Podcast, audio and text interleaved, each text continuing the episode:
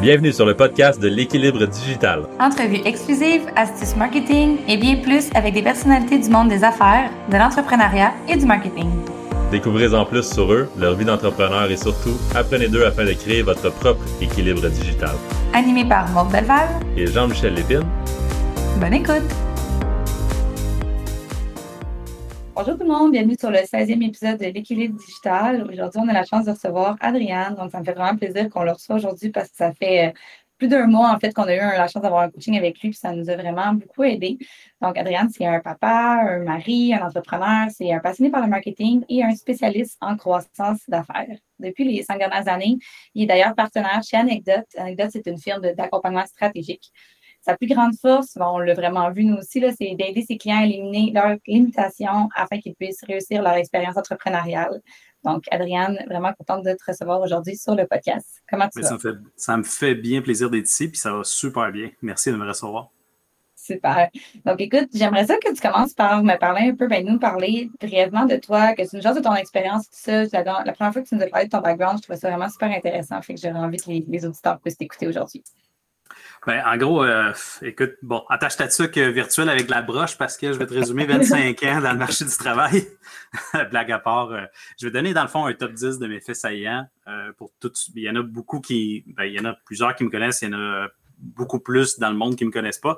Fait que, en gros, moi, je suis né en Argentine, puis ma famille, elle a immigré ici au Québec en 1988. Je, je viens d'une mère québécoise, fait que, mais j'ai appris le français. Fait que, il y avait un temps où est-ce que je ne parlais pas français. J'ai appris à parler le français en six mois. Puis après, puis j'apprends encore d'ailleurs, là. Je suis pas parfait. Euh, Avec quel âge? Euh, J'avais 10 ans à ce moment-là. OK, quand même. Fait que là, t'as un, un, un, parlé complètement québécois. J'avais même pas entendu ton, accent. Je suis complètement intégré. Merci. J'ai aussi appris l'anglais en écoutant euh, Fresh Prince of Bel Air. Donc ça, ça trahit vraiment mon âge parce que ça jouait dans les années, euh, début des années 90 avec Will Smith. Euh, je viens d'une famille d'entrepreneurs également. Je suis comme la quatrième génération d'entrepreneurs, euh, autant du côté, des deux côtés, finalement, au niveau de, de ma mère et de mon père. j'ai démarré ma première entreprise à l'âge de 17 ans en bobette. Puis, pourquoi je dis ça en bobette, c'est que j'ai découvert l'Internet justement très, très jeune, quand je commençais le cégep. La, première année, dans le fond, que l'Internet est sorti, en 80, c'est sorti en 95 officiellement, si je me souviens bien, mais en 96, ça commençait à être euh, accessible. Et je me suis parti d'une business de web dès la première année d'Internet. Fait que euh, c'était hyper lent, mais ça fonctionnait. Euh, puis j'ai vécu, OK, d'autres choses intéressantes à dire. J'ai vécu un style de vie que beaucoup d'entrepreneurs rêveraient de vivre dans ma vingtaine puis dans ma trentaine. Fait que là, je suis rendu dans ma quarantaine, puis je, suis en train de penser plutôt à OK, mais comment est-ce que je peux vivre la semi-retraite? mettons? Euh, j'ai également visité une vingtaine de pays, puis partout où ce que les entrepreneurs, euh, partout où est-ce que je passe, les entrepreneurs disent qu'ici c'est différent, qu'on a une petite vision, sauf aux États-Unis. en passant. Euh, je suis un rêveur mal guidé, c'est-à-dire que j'ai fait beaucoup d'erreurs coûteuses de temps et argent dans ma vie. Donc, ça m'a permis de devenir le gars que je suis maintenant parce que j'ai passé à travers à peu près toutes les peines que mes clients passent au travers. Euh, j'ai été un très mauvais employé également. Puis, euh, par contre, je suis devenu un très bon gestionnaire puis un très bon formateur avec le temps.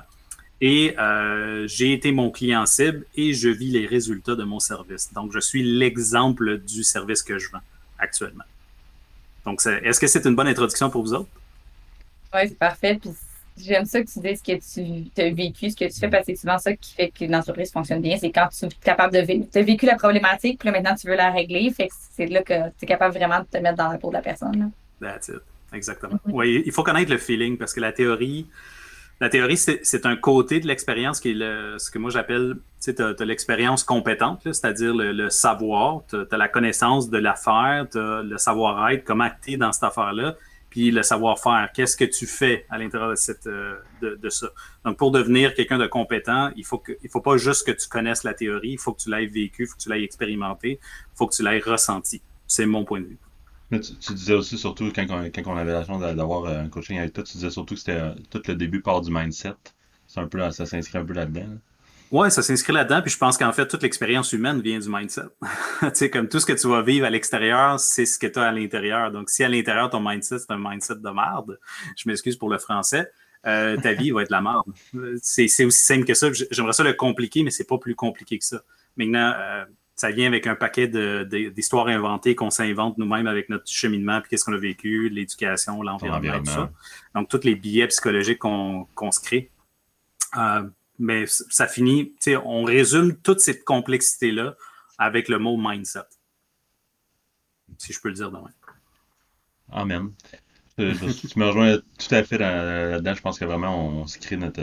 On, trouve ce qu'on cherche dans la vie, puis on, l'environnement fait en sorte qu'on est ce qu'on est. Fait que si tu changes ton environnement, si tu pousses à changer ton environnement, les personnes avec qui tu parles, le, contenu que tu consommes, c'est sûr que tu deviens, tu deviens ce que tu consommes, tu, deviens, tu, deviens ton environnement.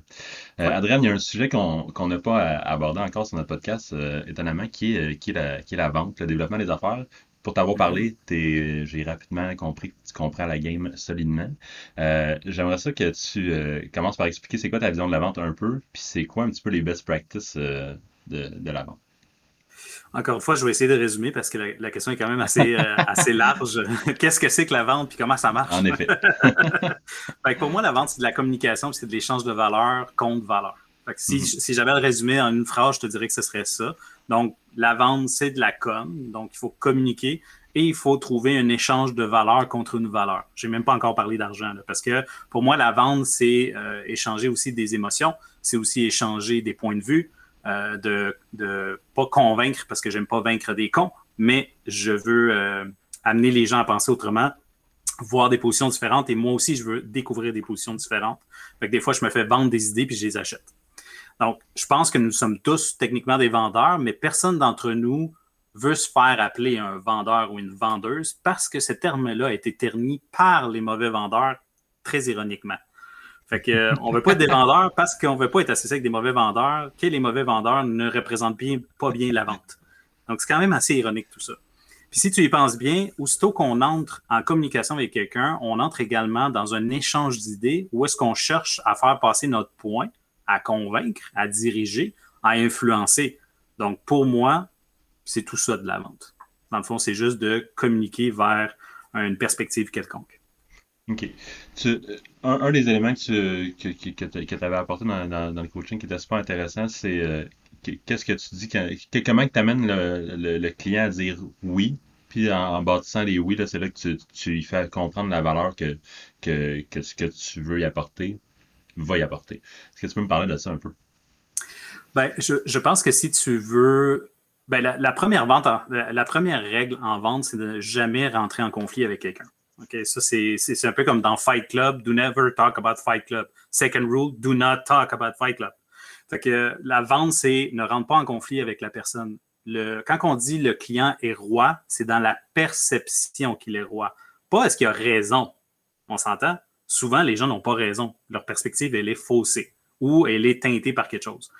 Mais dans la perspective, dans la perspective où une personne croit quelque chose comme étant vrai, tu ne peux pas, toi, arriver et dire non, c'est faux, ce que tu dis. Parce que là, tu vas rentrer en conflit avec cette personne-là.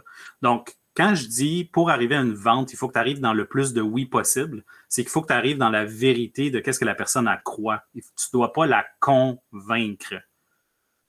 Moi, je ne veux pas vaincre mes clients, puis je ne veux pas les traiter de cons. Tu comprends? Fait que ce que je veux, c'est m'assurer, dans le fond, de comprendre leur, perspective et qu'après ça, être assez habile au niveau des mots pour faire en sorte que ils vont comprendre c'est quoi ma perspective ou leur faire découvrir ma perspective de cette même chose-là et arriver à un qu'est-ce que tu penses de cette perspective-là? Est-ce que tu y crois?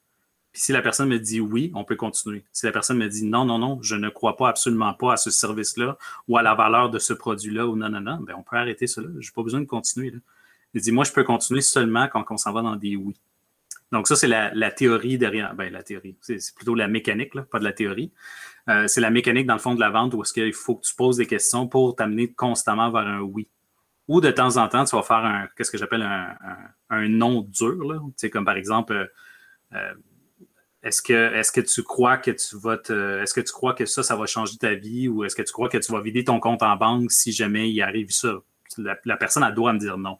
C'est une bonne chose. J'appelle ça un non, un non positif. Parce que il y a un de mes arguments, dans le fond, qui va être un, non, mais ça va être, ça va m'avancer vers la vente. Fait que je pourrais t'en parler longtemps, longtemps. Moi, j'appelle ça du euh, rentrer dans un funnel ou un tunnel de vente, tout simplement. Ou dans d'autres cas, je dirais, ben, je te vends mon point de vue, finalement, puis tu l'as accepté. Ouais, je comprends. OK, parfait. Puis tu sais, là, tu viens de, de nous partager quelques petits trucs. Puis sinon, au niveau vente, qu'est-ce que, quelque chose que tu aurais aimé savoir avant ou quelque chose, des petits trucs que tu peux donner à nos auditeurs autres que ceux que tu viens de nous partager? Ah, que j'aurais voulu savoir. Euh, ouais, mettons quelque chose que tu dis, euh, j'avais ben, ce truc, mettons, le 5 ans, ça aurait peut-être fait une différence. Il ne faut pas dans, dans, les regrets, mais quelque chose que tu as appris. Euh. C'est une super bonne question. Écoute, j'ai commencé la vente au détail. J'étais au cégep. dans le fond, j'ai commencé, commencé en 98, je me souviens bien, à travailler au bureau en gros. Puis là, c'était de la vente informatique et tout ça. où est-ce que la vitesse, en passant, la vitesse était 1 meg.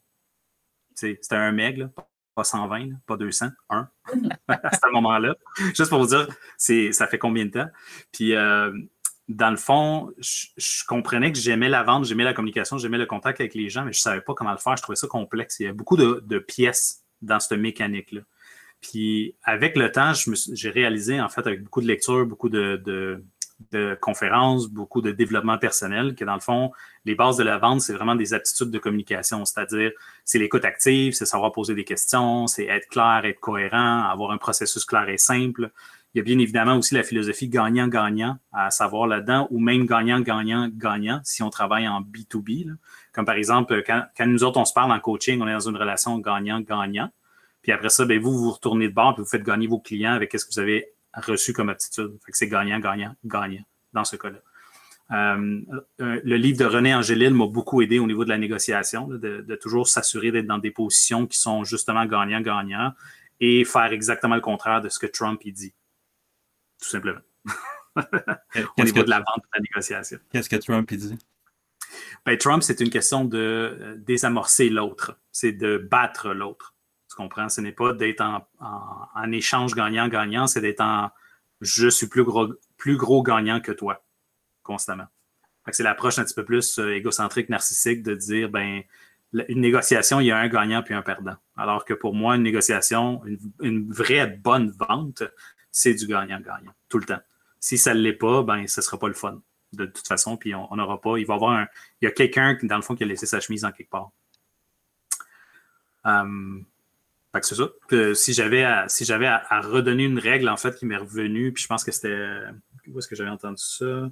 Euh, c'était Grant Cardone, je pense, de, qui je l'avais lu, ça fait très longtemps, qui disait justement de ne jamais, au grand jamais, rentrer en conflit avec le client. Parce que le, client n'a certainement pas toujours raison. Par contre, dans sa réalité, il a toujours raison.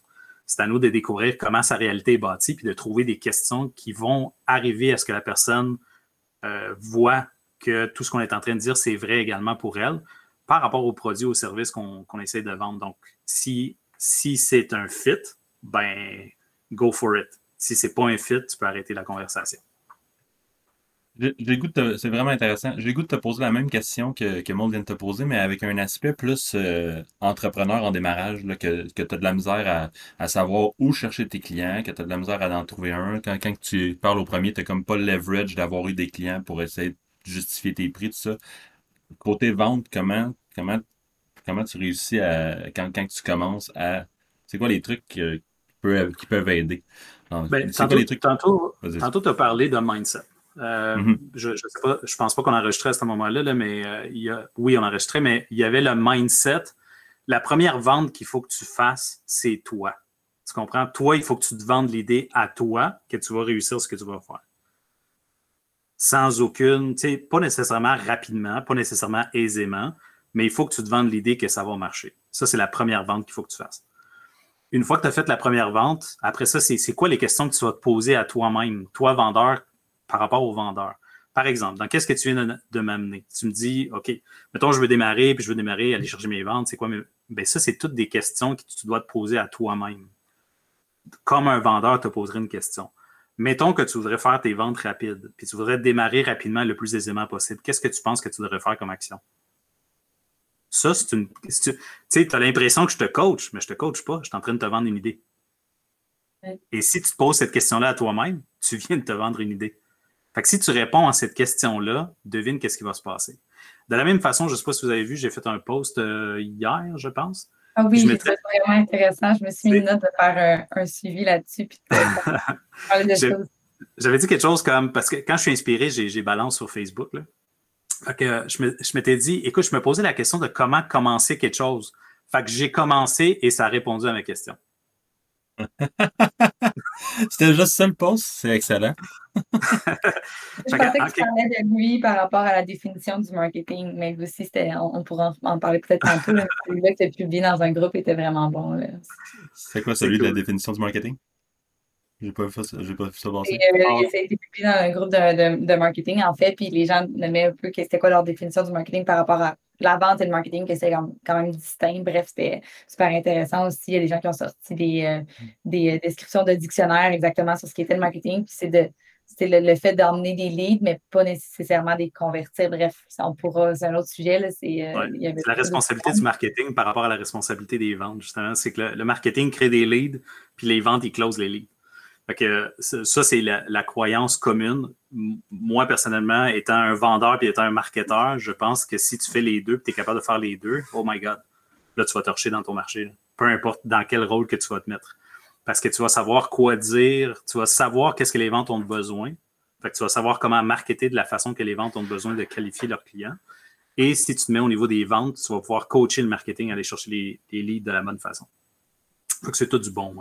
C'est tout bon. Il n'y a, pas, a pas de séparation en business. C'est ça que je trouve ça drôle quand les gens disent Ah, mais si tu les vends, si tu les, le, tu les ventes ou le marketing, non, non, non. Non, non, c'est tout le temps les deux. Dans une business, c'est un écosystème et tout est connecté ensemble. Fait qu'arrêtez de séparer les affaires, c'est tout connecté, parlez-vous. Oui, mm-hmm. oui, tout à fait. Bref, c'était super, euh, super intéressant. Les deux publications étaient, étaient fun. Amen. Adrien, tu es, un lecteur de ce que j'ai compris? Le... Oui, oui, pas mal. Euh, je pense que je suis rendu comme à plus que 200 livres. Ce qui n'est pas beaucoup pour certains, puis énormément pour d'autres. Ouais, moi, c'est pas mal 190 de plus que moi, au moins. non, mais euh, tu parlais du livre de René Ageli tantôt. Je sais que, je sais que tu es, un gros lecteur. Tu, fais des posts aussi de temps en temps sur les lectures que tu fais sur, euh, sur les réseaux sociaux tu en as partagé une coupe. J'ai le coup de te poser une question à la, à la Tim Ferriss. Euh, Adriane, c'est quoi le livre de. On va y aller tout, le temps dans le thème de vente. C'est quoi le, livre de vente que tu as le plus offert en cadeau ou que tu simplement tu recommanderais aux entrepreneurs? Um, le, livre que j'ai le plus donné, celui-là est facile parce que je l'ai. En fait, c'est celui qui m'avait influencé le plus alors que je commençais le développement personnel. J'ai commencé à lire des livres de développement personnel de, façon quotidienne ou faire du plutôt faire du développement parce que je lis pas. Euh, je lis de moins en moins, euh, soit dit en passant, parce que j'ai d'autres moyens pour rentrer l'information euh, plus rapidement. Mais quand j'ai commencé en 2002-2003 à lire, puis je, m'étais engagé à le faire quotidiennement, ce qui m'avait le plus influencé à ce moment-là, c'était le livre The Magic of Thinking Big, La magie de voir grand de Dr. Schwartz, je pense que c'est Schwartz. ça, ça m'avait. C'est une grosse brique, dans le fond, qui te, qui te vend l'idée de toujours penser de plus en plus gros. Et que à chaque fois que tu finis un chapitre, puis tu y crois, tu viens de changer ton mindset, puis tu viens de prendre une autre coche. Juste parce que tu y crois, tout simplement. Fait que, si tu ne crois pas à ce livre-là, tu le lis, puis tu dis, ah, c'est la bullshit tout le long. Puis c'est la, puis c'est de la, magie, dans le fond, ou la, pensée magique de juste voir plus grand, ça va t'aider, ben, tu fermes le livre, il n'y a pas eu d'action. Il n'y a pas eu de, changement. Alors que si tu l'ouvres puis tu t'embarques dans OK, ce livre-là, il est supposé de me montrer comment penser plus grand. Devine qu'est-ce qui va se passer à la fin du livre. Devine ce qui va se passer d'un chapitre à l'autre. Tu comprends? Fait que ce livre-là fait exactement ce que ça dit que ça va faire. Et ça a changé complètement mon. Sais, je think big depuis que j'ai lu ce livre-là. Fait que c'est celui-là que je donne. C'est pas mal celui que je dis aux gens de lire le premier parce qu'il impacte le mindset, surtout au niveau de la confiance en soi, au niveau de l'estime de soi, euh, de voir le monde d'une autre perspective qui est complètement différente par choix et non pas par réalité. OK? Puis ça, c'est super important. Les gens ont tendance à, à dire Ah, ben ça, c'est, je vais le croire, mais que je le vois. Non, tu le verras pas parce que tu y crois pas. Tu comprends? fait que faut changer de mindset avant de, avant de voir les affaires arriver. Ça n'arrive pas par chance. Les gens pensent que c'est par chance parce qu'ils ne sont pas conscients de ce qui est en train d'arriver. Mais quelqu'un qui est conscient de ce qu'il fait, ben oui. Quelqu'un qui est conscient de ce qu'il fait, il va, il, va, il va savoir ce qui est en train de se passer par synchronicité et non pas par hasard.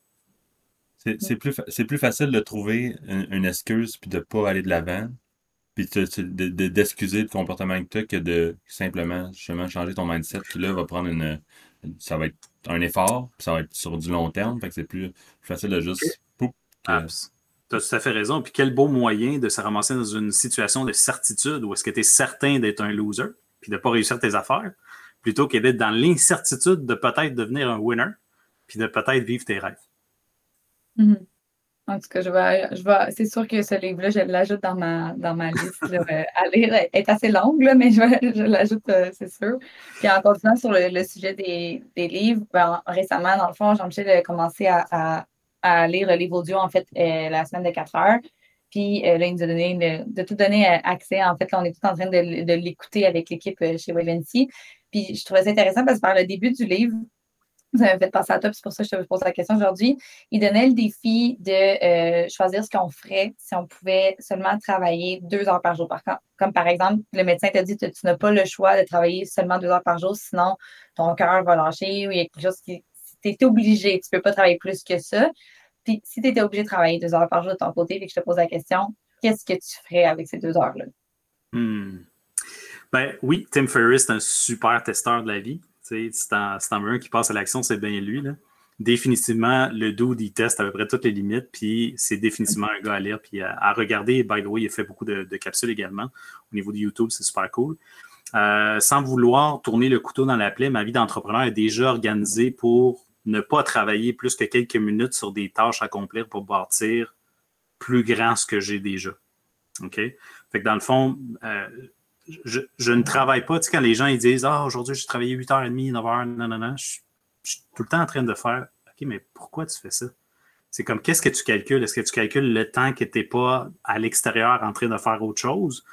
Parce que moi, ce que je fais dans la vie, j'aime ça, j'adore ça. Je n'ai pas l'impression de travailler.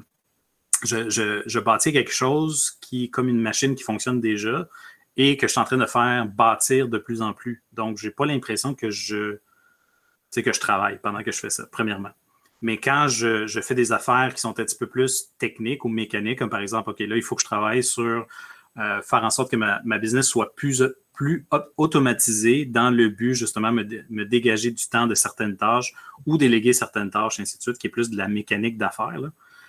Ça, je te dirais que c'est plus, OK, c'est du travail parce que c'est pas quelque chose que j'apprécie nécessairement faire.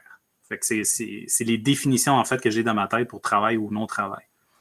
Chez Anecdote, on gère pas mal de la même manière, c'est-à-dire qu'on montre à nos clients à gérer comment nous autres, on gère notre propre compagnie. Et le but de ça, c'est se libérer le plus possible des opérations et euh, justement qu'on s'assure, dans le fond, de passer plus de temps dans ce qu'on appelle avoir du fun comme entrepreneur, à faire des affaires que, que tu aimes faire, par exemple. Et comme on, l'a déjà expérimenté en coaching, euh, vous autres, et moi, je passe mon temps à jaser avec des entrepreneurs pour leur montrer comment on y arrive. Donc, c'est super important que je sois un exemple à suivre. Donc, il faut que je le mette en application. C'est super important que je sois dans l'être. Tu comprends? Pas dans, dans l'être en premier, genre, je comprends, je suis, j'incarne euh, l'exemple que je veux te donner, je le fais et j'ai les résultats qui viennent de l'exemple que je veux te montrer. Donc, il n'y a rien de plus plate, puis je, pense qu'on l'a tous vécu, euh, rien de plus plate que d'écouter les conseils de quelqu'un qui n'a pas exactement ce qu'on veut obtenir. Tu sais, mm-hmm. euh, moi, moi j'ai, euh, j'en ai, ai, fait une valeur, en fait, d'être un exemple pour mes clients et aussi de faire des distinctions entre des opinions et des conseils que je donne. Des fois, je vais donner des opinions. Par exemple, quelqu'un dit OK, Adrien, en ce moment, je fais 10 millions par année, je vais ça faire 20, tu peux me montrer comment je peux te montrer la mécanique, mais je ne peux pas te montrer c'est comment faire 20 millions parce que je ne l'ai pas fait. Fait que je vais te donner des opinions, OK?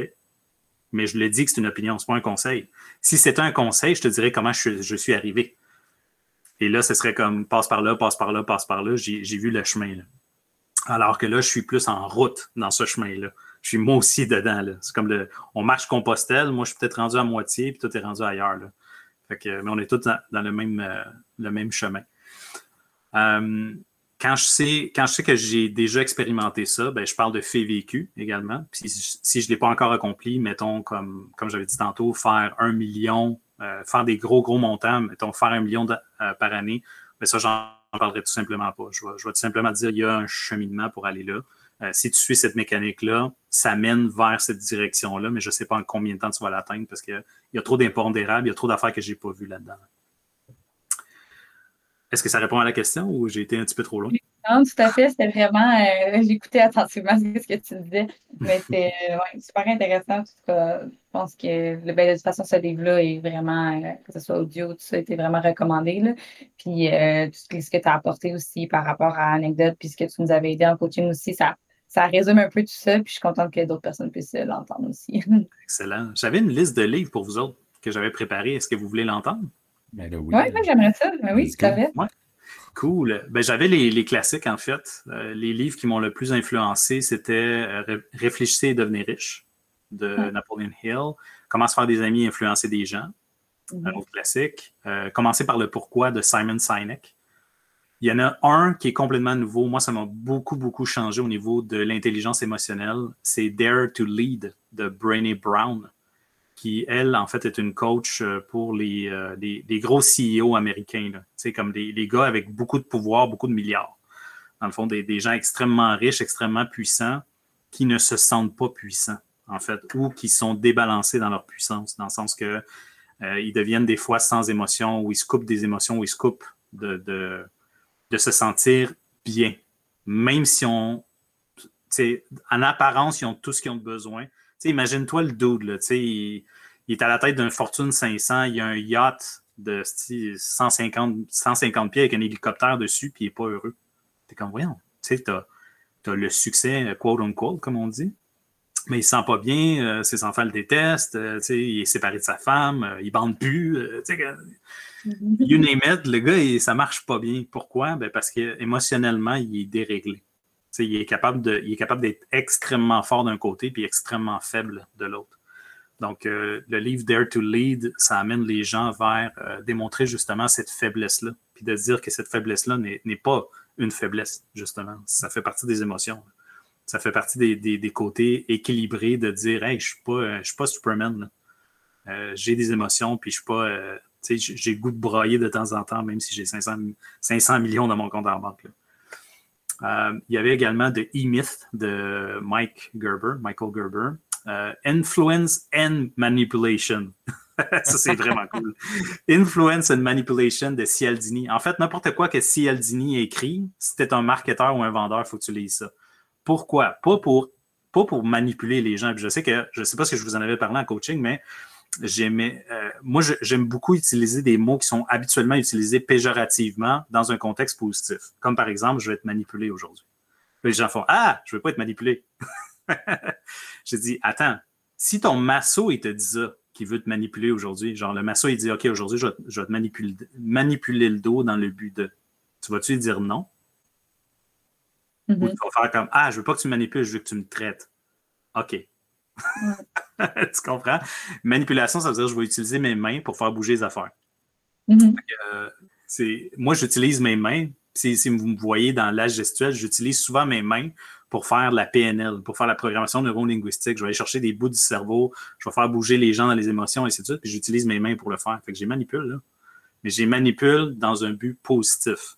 Donc, j'utilise ces mots-là, puis je dis aux gens, c'est correct. Vous avez le droit de les utiliser. Il y a toujours les deux côtés. Soyez pas, euh, soyez pas trop comme hein, non, manipulation, c'est mal. Pas, ça marche pas de même. Ça, c'est dans la vie des gens qui sont bloqués. Père riche, père pauvre, un autre classique. Puis euh, je vous dirais à peu près tous les livres qui ont rapport avec la psychologie et la neuropsychologie, surtout la neuropsychologie, parce qu'on s'en va dans on s'en va dans la science qui est relativement récente du changement rapide. Moi, ce qui m'intéresse, c'est les changements rapides, les changements durables.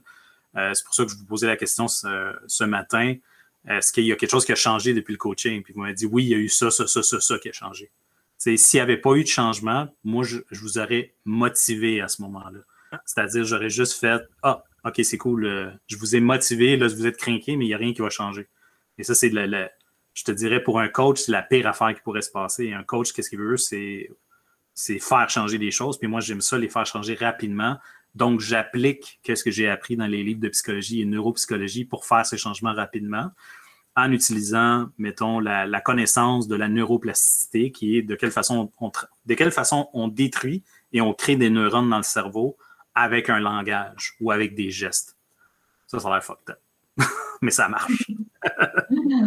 C'est un domaine que, que je n'ai pas encore euh, commencé à, regarder, mais euh, peut-être éventuellement. C'est facile. oui, oui. En pose une petite quick, Adrien, avant. Il nous reste une dernière question. Je voulais juste te poser une petite question avant, juste, euh, juste pour le fun. Comment t'aimes ça faire du coaching?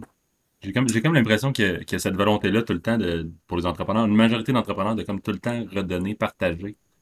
Oui, oui, absolument. Ben, rendu à un certain moment donné, tu, là où est-ce que ton, ta passion, mais en tout cas, mon excitement, je te dirais, là, parce que j'en parlais avec mon partner cette semaine, puis je disais, ce qui m'excite, le, le feeling d'excitement positif, genre, où est-ce que je me sens le plus valorisé, où est-ce que je me sens le plus positif, où est-ce que je me sens le plus énergisé, c'est quand j'aide quelqu'un d'autre à réussir ce où est-ce que moi, je n'avais pas réussi avant, puis là, j'ai réussi.